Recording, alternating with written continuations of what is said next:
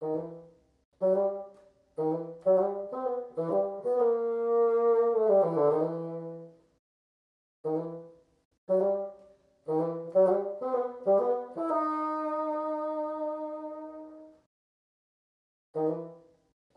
迎大家收听卡克洛奇拖鞋下的沙龙，我是节目主持人蟑螂。今天呢，又到了一个月一次艺术单元，我们同样的邀请到大家的好朋友 Joyce 万万博士。Hello，大家好。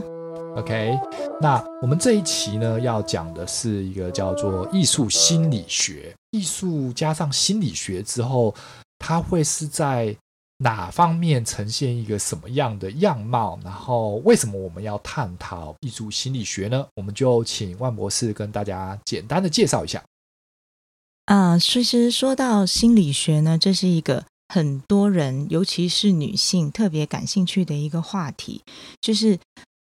从心理学的对于大家普遍的认知来说，其实最基础的就是心理测验这一点。那每个人从小的时候就玩过各式各样的心理测验，很多人是，尤其是在升学的时候，他会通过心理测验来了解自己的呃学习兴趣啊，或者是了解自己的性格是属于哪一种类型啊，或者现在在市面上也有很多流行的这种心理测验，测什么十九型人格啊、几型人格啊，这一些其实都是心理学到普及层面的应用范围，会给大家带来一些就是不管是娱乐消遣也好，或者是在比如说你就业或者是就学等等方面的，就是对自己的理解也好，所以心理学其实是大家都不了解它，但是在应用上反而是应用的非常广的一个学科。OK，可是，呃，当我们跟艺术扯上了之后，这是一个什么样的人要去看？就是艺术心理学，还是它就只是一个专业的名词，在我们分析或者是观看艺术作品时的一种呃呃该有的一个见解跟态度呢？嗯，我觉得蟑螂的这个理解是非常正确，也是非常好的。首先呢，心理学既然是可以帮助大家理解自己或是了解别人的话，那我们学艺术心理学的话，首先第一个是应用在我们去理解。艺术家，比如说他创造这个艺术作品的动机，包括他自己都不理解的这个动机的部分，然后呢，可以帮助我们通过去分析画面，或是分析艺术家的生活状态，或者是生存背景，就可以了解他的创作，他隐含的动机，去更能够理解这个作品本身。那第二个就是，也可以帮助艺术创作者自己去了解自己的心理之后呢，去如何去升华你自己的作品，或者是。希望通过这些大家都理解的艺术心理学的符号，或者是一些代表性的一些能够共同拿来解释的一些，我们能够拿来解释的一些颜色也好啊，或者是构图也好啊，能够通过这些去传达，把你的这些意涵传达在你的作品当中，去让别人能够更容易的解读出来。嗯，那那如果照这个方式来讲的话，那是不是艺术家去看一个艺术心理学医生呢？嗯、呃。严格来说呢，它不是一种治疗，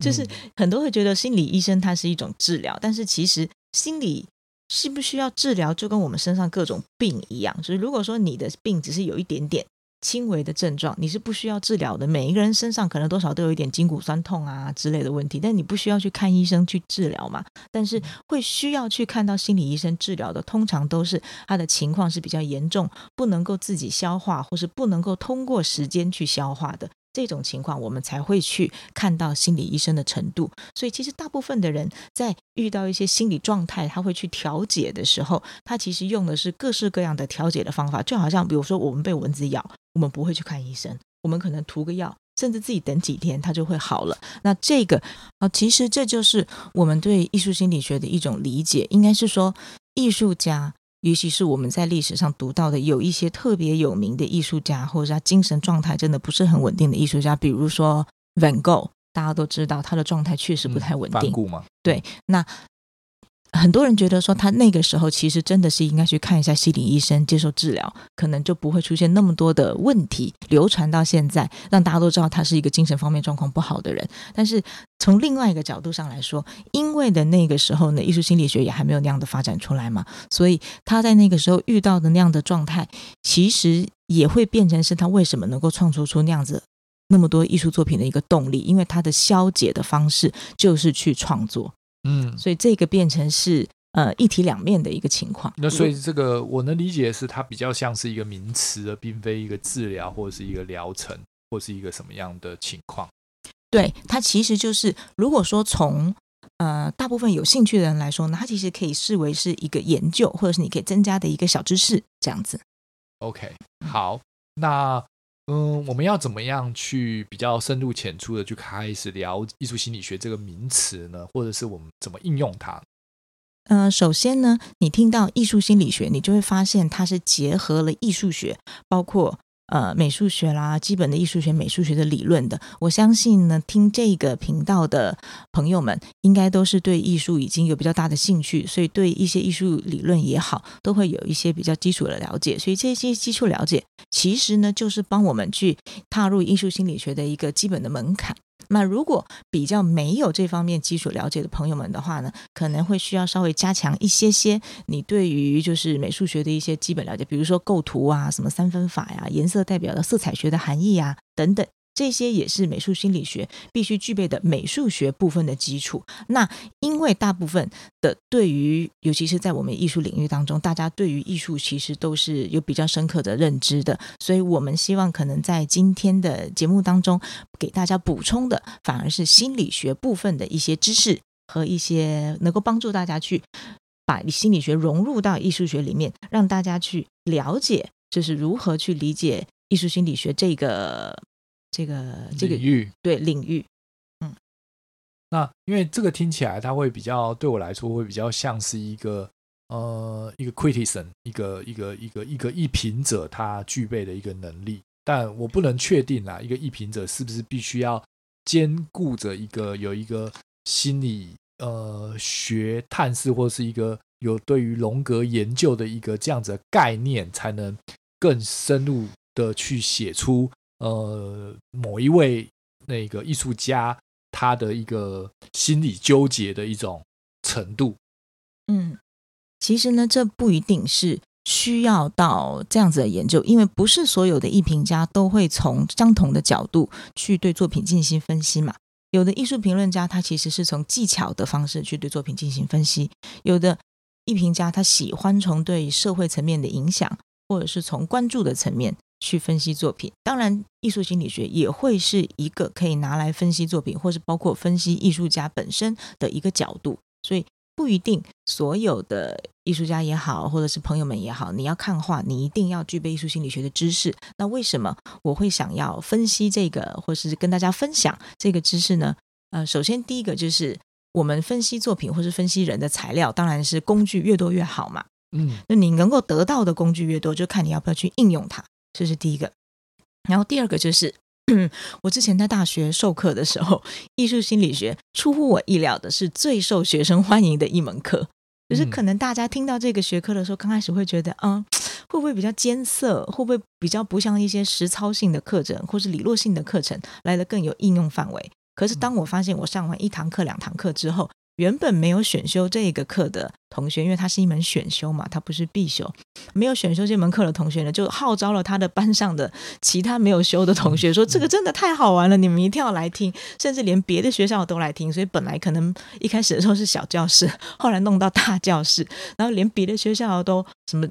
什么学戏剧的、学音乐的，因为艺术心理学它可以旁征博引到任何不只是我们就是就是 fine art 的这个领域。它是可以引用到其他的部分，所以其他专业的同学也都跑来听，因此我会觉得说它的可以使用的广泛性是比较大的，所以这个我觉得是一个值得让大家去呃分享的一个有趣的一个一个方面吧。OK，好，那我们开始吧。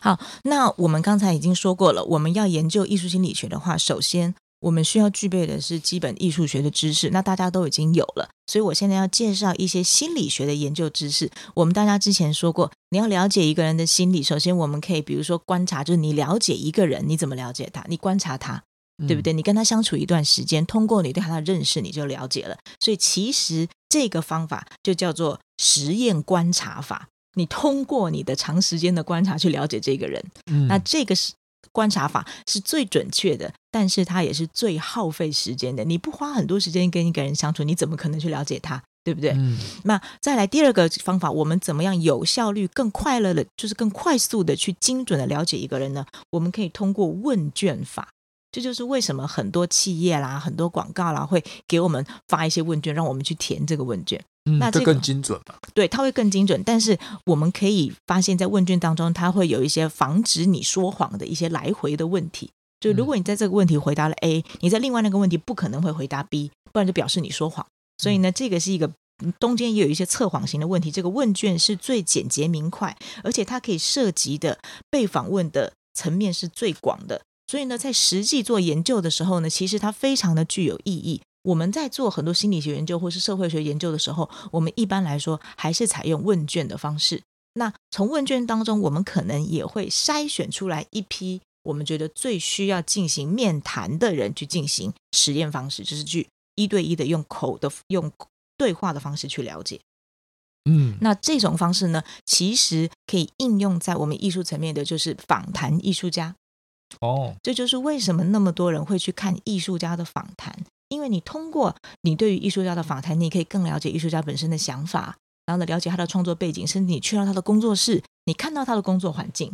你跟他相处，嗯、甚至几个小时的时间，你就可以更了解到这个艺术家。我们了解到这个艺术家的心理之后，我们就能从他的心里更好的去看他的创作的一个动机啊、背景啊，或者他想要表达的一些，通过他的作品去传达的一些事情。所以这个。就是我们现在对于现在还活着、还在世的艺术家，我们如何去理解他？大家最常用的一个方法。所以，为什么访谈很重要？或是为什么？比如说，你要搜集这个艺术家的作品，或者你要去了解这个艺术家之前，你去看他的访谈是很重要的。这是第一手我们了解他心里的一个方式。嗯，就是比如说，可能看一些嗯纪录片，会是一个最好的一种一种一种起步嘛，因为纪录片一定会拍到他的。一家老小啊，对，从小到大啊，然后家族史啊，然后他自己的爱情故事啊，一直到他目前的发展嘛，对啊，这是一个最最宏观的方式去观察一个，你不用真的是跟他相处，但是你可以借由这些这些影片、这些其他的这些摄影机，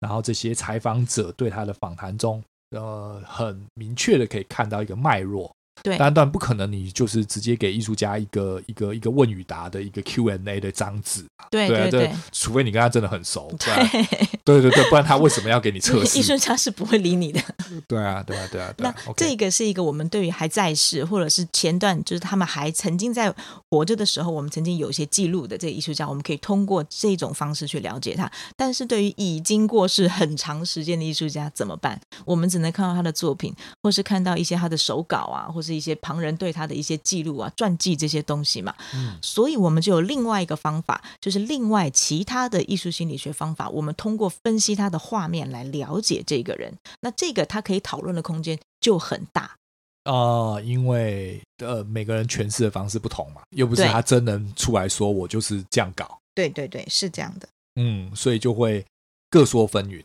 对，就是就你觉得这样，然后我觉得这样对。对，那你就必须要实证，为什么你讲这样对？是因为另外一幅画的哪一个角落，你发现了同样的事迹，所以对它一定有这样的脉络。那是的，那然后比较多人会觉得，哎，你这样的分析比较靠谱，那那就是比较会相信你这一边的学说，我也不相信另外一边的说法。对，大概是这样的情况。没错，这个也是呃，我觉得大家最能够去接受的，其实就是。当我们在艺术心理学的，就是我们在心理学当中已经累积了一定程度的研究资料之后，我们发现什么样的人就容易说这样的话。换句话说，会说这样的话的人，他就是什么样的人嘛？这就是一种比较粗浅的分类方式。当然，我们会说个体差异还是会很大，但是我们通过这个比较粗浅的方式的话，我们就可以看到哦，如果以前很久以前的这个艺术家他做了这样的事情，那我们就可以概率的判断说，这个艺术家他会有这样的一种心理行为。那这个心理行为就有助于我们去分析他的一些作品，就是他的作品到底想要传达的是什么。虽然可能大家都画的都是一幅天使降临，但是有的人的天使降临画的就真的是神的故事，有的人的天使降临他就是来讽刺当时的朝政，或是有的人的天使降临其实是在暗示他跟他老婆或他跟他情人之间的一种关系。都这些就只能够通过这些方式，包括一些艺术史料的佐证，我们来去呃。了解这个画背后的故事。嗯，对。嗯关于这个东西的诠释，其实大家可以回听一下上一集，我们有讲到跟葡萄酒有关的一些画，比如说耶稣在中间的那一幅画，呃，很大的一幅被拿破仑切了一半的那个 啊，对对，那个叫什么？那幅画？什么晚餐？就是上次的那一幅叫做加纳的婚礼的那一幅画。对，嗯，那呃，那个时候那个。Joyce 就有跟大家分析一下这个对画家想要画这幅画，他他他他想要诠释，他会把他自己放在里面啊，这是一种这是一种标配啊，或者是一种或是一种那个时代应该要有的东西，然后会把他自己身旁的好友也画进去啊。对对，这个就大家多多少少都会影响这幅作画的一个表现。对对对对，这个也会涵盖在这一个心理状态，就是一定要攀凿附会。对，这是一种基本对于那个时代画人画这种热闹的对对对的的的情况，应该会加入的一些呃必有元素。是是的，嗯嗯，所以有鉴于我们去观赏它的时候的一种呃不一样的角度。对，好的，那我们刚才已经呃花了比较多的时间去介绍我们为什么要研究艺术心理学啊，它的研究的背景是什么啊，然后呢，我们如何去应用啊？那我们接下来呢，我们就想要进入到。我们现在最常拿来使用的四种心理学的方法，然后呢，大家可以稍微记一下这个名字，因为呢，如果你现在走到任何一个书店，包括 anyway 诚品书店或是网上去看的时候，你就会发现，在心理的这个方向最常出现的就是这四个门类。也就是说，它不只会拿来应用在艺术分析，或者是包括你的人格分析、商业分析，全部都是目前这四大流派。第一个，它就叫做实验艺术心理学。第二个叫做精神分析心理学，就是弗洛伊德这个这个门派，然后后来演变出来荣格啊，这些人是现在还是比较红的一种分析方式。第三个叫做格式塔艺术心理学，那这个可能会对于设计学的人来说，就是这些朋友来说会比较熟悉这个格式塔的部分。第四个叫做认知学派的艺术心理学，我们大部分的人的话，其实是对于精神分析艺术心理学是最感兴趣的，因为它很有趣。而且听起来还可以分析你的潜意识，就你自己不知道的，你自己可以通过精神分析来分析。但是其实它也是非常不准确的，所以我们可能呃按照它的比重来说的话呢，可能在这个地方也会琢磨稍微多一点。但我们如果从这个呃心理学它的发展顺序来说呢，首先它一开始其实第一个发展的是实验艺术心理学这个部分。那实验艺术心理学呢，它其实是从呃，很久以前，大概就是从黑格尔学派开始就建立的这个这个心理学的这个基础。他其实、就是、黑格尔是谁？一个哲学家。然后呢.他需要他建议大家呢去做于更呃深度的精神方面的思考。他是大概是一个什么呃年代的人啊？大概是一八多少年？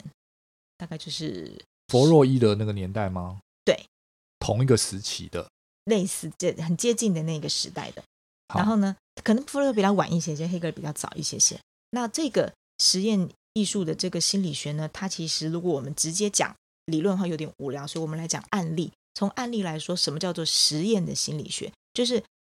有人会问说，孩子，就是母亲对于孩子来说，到底代表的意义在于哪里？嗯，这是黑格尔提出的学学术，这个是他的一个，就是关于从上而下的一个一个问题的思考。那他的思考当然是哲学性的思考，因为黑格尔是一个哲学家嘛。但是心理学家们就觉得说，哲学家的理论我们要验证呐，所以他就找人家来实验。那我们不可能找哦，所以所以心理学家借由荣格的学说所判所分析出来的一个判断标准，是不是可以这样讲？呃，不是荣格，就是心理学家，不是荣格啦，就是心理学家判断黑格尔。呃的学说所研发出来的一个探讨的方式，对，可以来这么说哦。所以不是黑格尔自己做的一个研究方针，对对对，应该是说有一些哲学家或者是有一些理论家，他提出了一些理论之后，他觉得应该是这样。那当然，作为这些哲学家，他比较不会去做这些实验嘛，他就是按推论来，这是一个理论。那实验学者当然就说：“那你这个理论我怎么知道正不正确？”我必须要去验证一下嘛，嗯、所以呢，关于这个验证方式呢，有一个比较有名的实验，可能有一些朋友有听过，他就是验证说，呃，母亲对于孩子来说究竟是心理因素大还是生理因素大？就是母亲对于孩子而需要程度吗？对，哦、婴儿或是幼儿的心理需求重要，还是生理需求来的重要？所以呢，他们当然不可能拿小 baby 来做实验，所以他们拿了小猴子来做实验，嗯、就是他们把一个非常小的小猴子呢，从他的母亲身边带走，嗯，然后呢，给他两个笼子，一个笼子里面呢是一只布娃娃的母猴，做的跟他的猴子一模一样，嗯，看到猴妈妈一模一样，就是那个猴妈妈可以拥抱他，嗯，然后呢，另外一个笼子里面呢是一个。铁猴子，那个猴子甚至身上还有一点刺，如果你靠近它的话，它可能会不太舒服。但是那个铁猴子的身上装有奶瓶，可以喂它奶。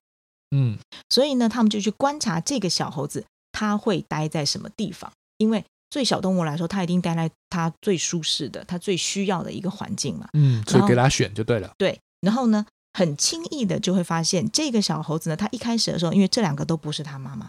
嗯，所以它观察了，一下先靠过去。抚摸啊，观察啊，然后过了很短的时间之后，你就会发现这个小猴子，它绝大多数的时间都是躺在布偶猴妈妈的怀里，只有肚子饿了，它才会跑到隔壁的笼子去吸那个铁猴妈妈的奶。嗯，所以需求第二，情感第一，对，应该是这样子吧。所以呢，通过这个实验，我们就会发现，这个就是实验的艺术心理学。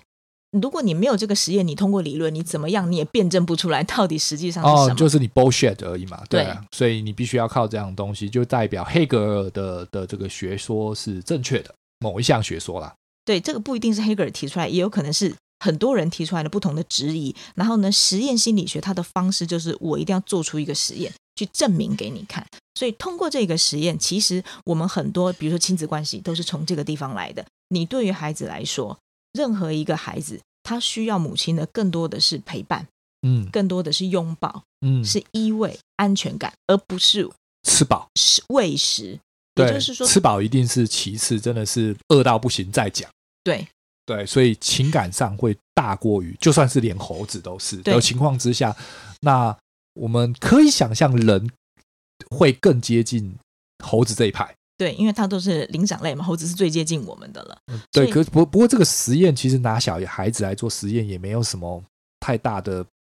道德伤害了。就是可能会觉得没有一个妈妈会希望把自己的孩子带去做实验啊，还好吧？这个因为这个不是一个很伤害性的东西嘛，可能。因为我们不是很清楚那个时候的实验环境，就如果说你要让小孩子去做选择，他是不是要隔离个两三天，甚至三四天哦，才才才会习惯一个铁猴子喂奶？对对，所以猴子可能会更一个一般我们的想象，它会一个更直觉的动物性，对，是不是这样，是这样的？而且，如果说把一个婴儿，或者是，或者是，然后他也没有，他也没有那个能力爬了，因为人的人的成长期太久了。等他弄到他可以爬的时候，他已经会认爸认妈，他根本就不会参与这个实验。还没进去实验的好几个礼拜前，可能就哭死。对，所以呢，我们在做这个实验的过程当中，当然是希望去证实，就是这样子的一个理论到底，呃。对于小猴子来说，或者说对于小孩，或者对于每一个人来说，你的情感需求重要还是生理需求重要？好，那我们回归到呃，回到这个心理学的这个部分，我们刚刚讲的这一个实验这个结果的这个点是要呃探讨哪一个部分？探讨的就是说呢，我们今天的所谓的以后往后的心理学，它都鉴定在一个基础上，就是你没有经过实验，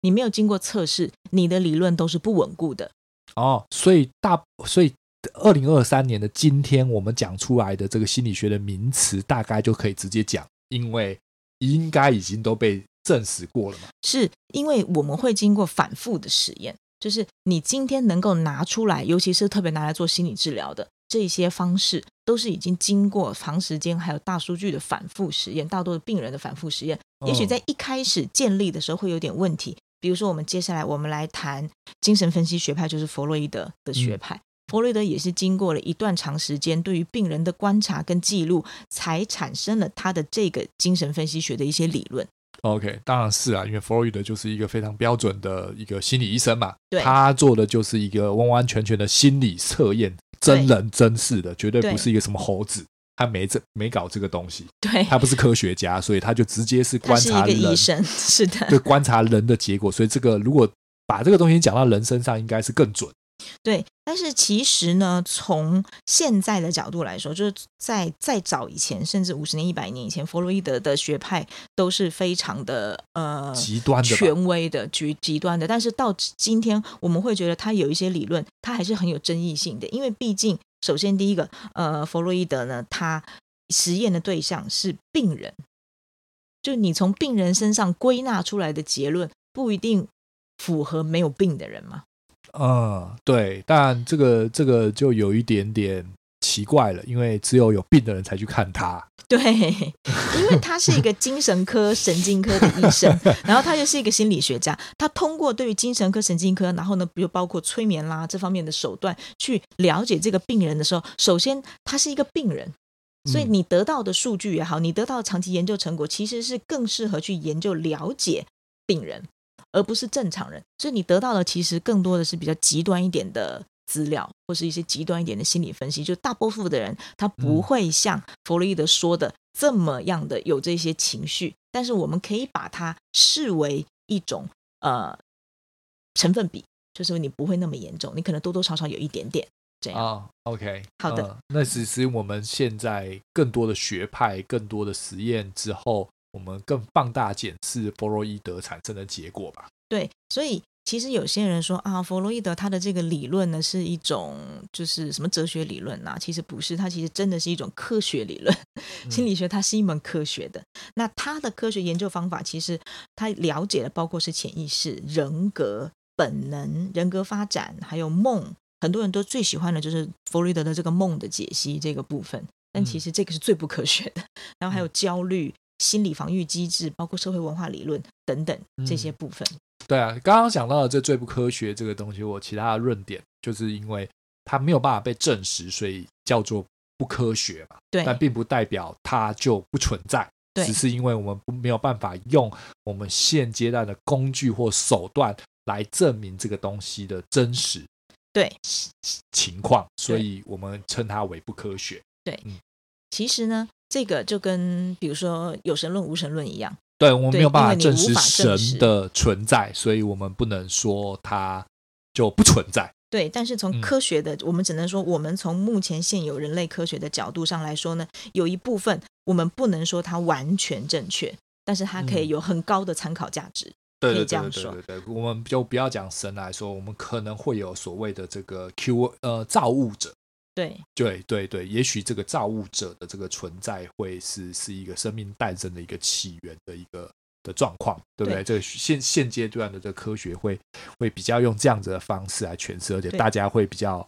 觉得，嗯，对啊，是啊，嗯、是大概是这样状况。对，从弗洛伊德的角度来看，他提出来的最大的、最有争议的，其实首先第一个就是潜意识。就是人，嗯、我们现在到到都已经接受潜意识这个词了嘛，对不对？嗯、就是人，你除了意识以外，你还有一个潜意识，就是你的大脑，你是有一大部分你自己是不理解的，就是这个冰山理论。就是第一个，他最能够了解的，就是最广为人知、大家争议比较大的，就是潜意识。那为什么我们要研究弗洛伊德呢？因为艺术似乎很天然的跟人的潜意识是相关联的，因为有很多不管是音乐家也好，或是艺术家也好，我们会。听说或是理解，他们用各种方式去放松，去呼唤他们的潜意识，甚至嗑药啊什么之类的方法，让他们的意识不再去控制他的潜意识，去释放天性，让他去进行创作。那这个就是弗洛伊德的潜意识的理论。当然，对于很多人来说，你无法证明你有潜意识，我怎么能够说我的意识不完全控制我自己，而是由我的潜意识来控制我自己呢？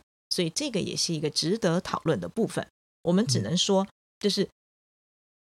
这是弗洛伊德最有名的一个理论。第一个就是潜意识，嗯，这个名词啊，对，嗯。然后呢，我们可以等一下更详细的去介绍他把人的意识分为什么样的部分。第二个叫做泛性论，就是恋父情节或是恋母情节。哦，泛性论就是一个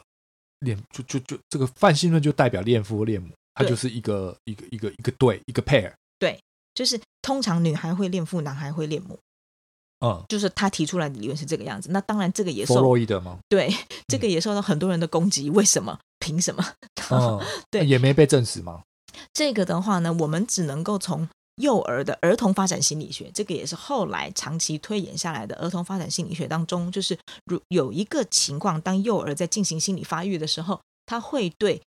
性别的对象会有一个亲呃亲近感，或者是敌视感。嗯、这个我们等一下也可以去仔细的讨论这个泛性论的理论到底是什么。那这个又对艺术家的创作有什么样的影响？第一个是潜意识，第二个是泛性论，第三个是死本能说，就是人会有一种追求涅槃的冲动。嗯，所谓的死本能说，那个死就是生死的死。对，那本能本能就是一个自身的反应嘛。对，就是人都会有想要自杀的倾向。然后死本能说，就是人就人是一个追求死的一个过呃的物种。对，因为你不能够决定你生，嗯、但是你可以决定你要不要死。哦，对。或者是你可以决定你怎么死，嗯，也是对，所以他觉得人会有这种死本能，我能够对我自己生命唯一或是最终的掌控，就是我决定我要怎么死，或是我要不要死。当然，意外死亡不在此范围之内，但是有一些人会觉得，他会希望追求涅槃，他会希望能够在高峰体验当中升华他的人格。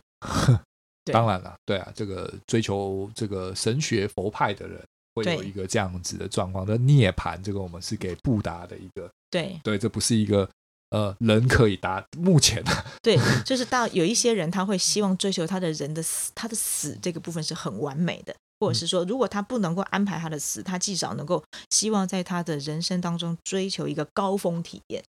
就是一种极致的，至少我回到一个最高峰啊，此生无憾啊，对，是这个样子的。好，这个是第这是三个部分。这个其实这个在我们现在的社会学或是心理学当中，我们都是大家都听过，只是不明白它的名词而已嘛。嗯，你很能很难理解。其实其实弗洛伊德他已经提出了这个这三个非常重要的心理学的一切的研究基础在这里，理论基础。然后第四个就是文化态度，就是弗洛伊德他会决定说，基于你的潜意识、你的泛性论、你的死本能说，就决定了。你的心理决定了你对任何一种文化或是对一个主义的偏好。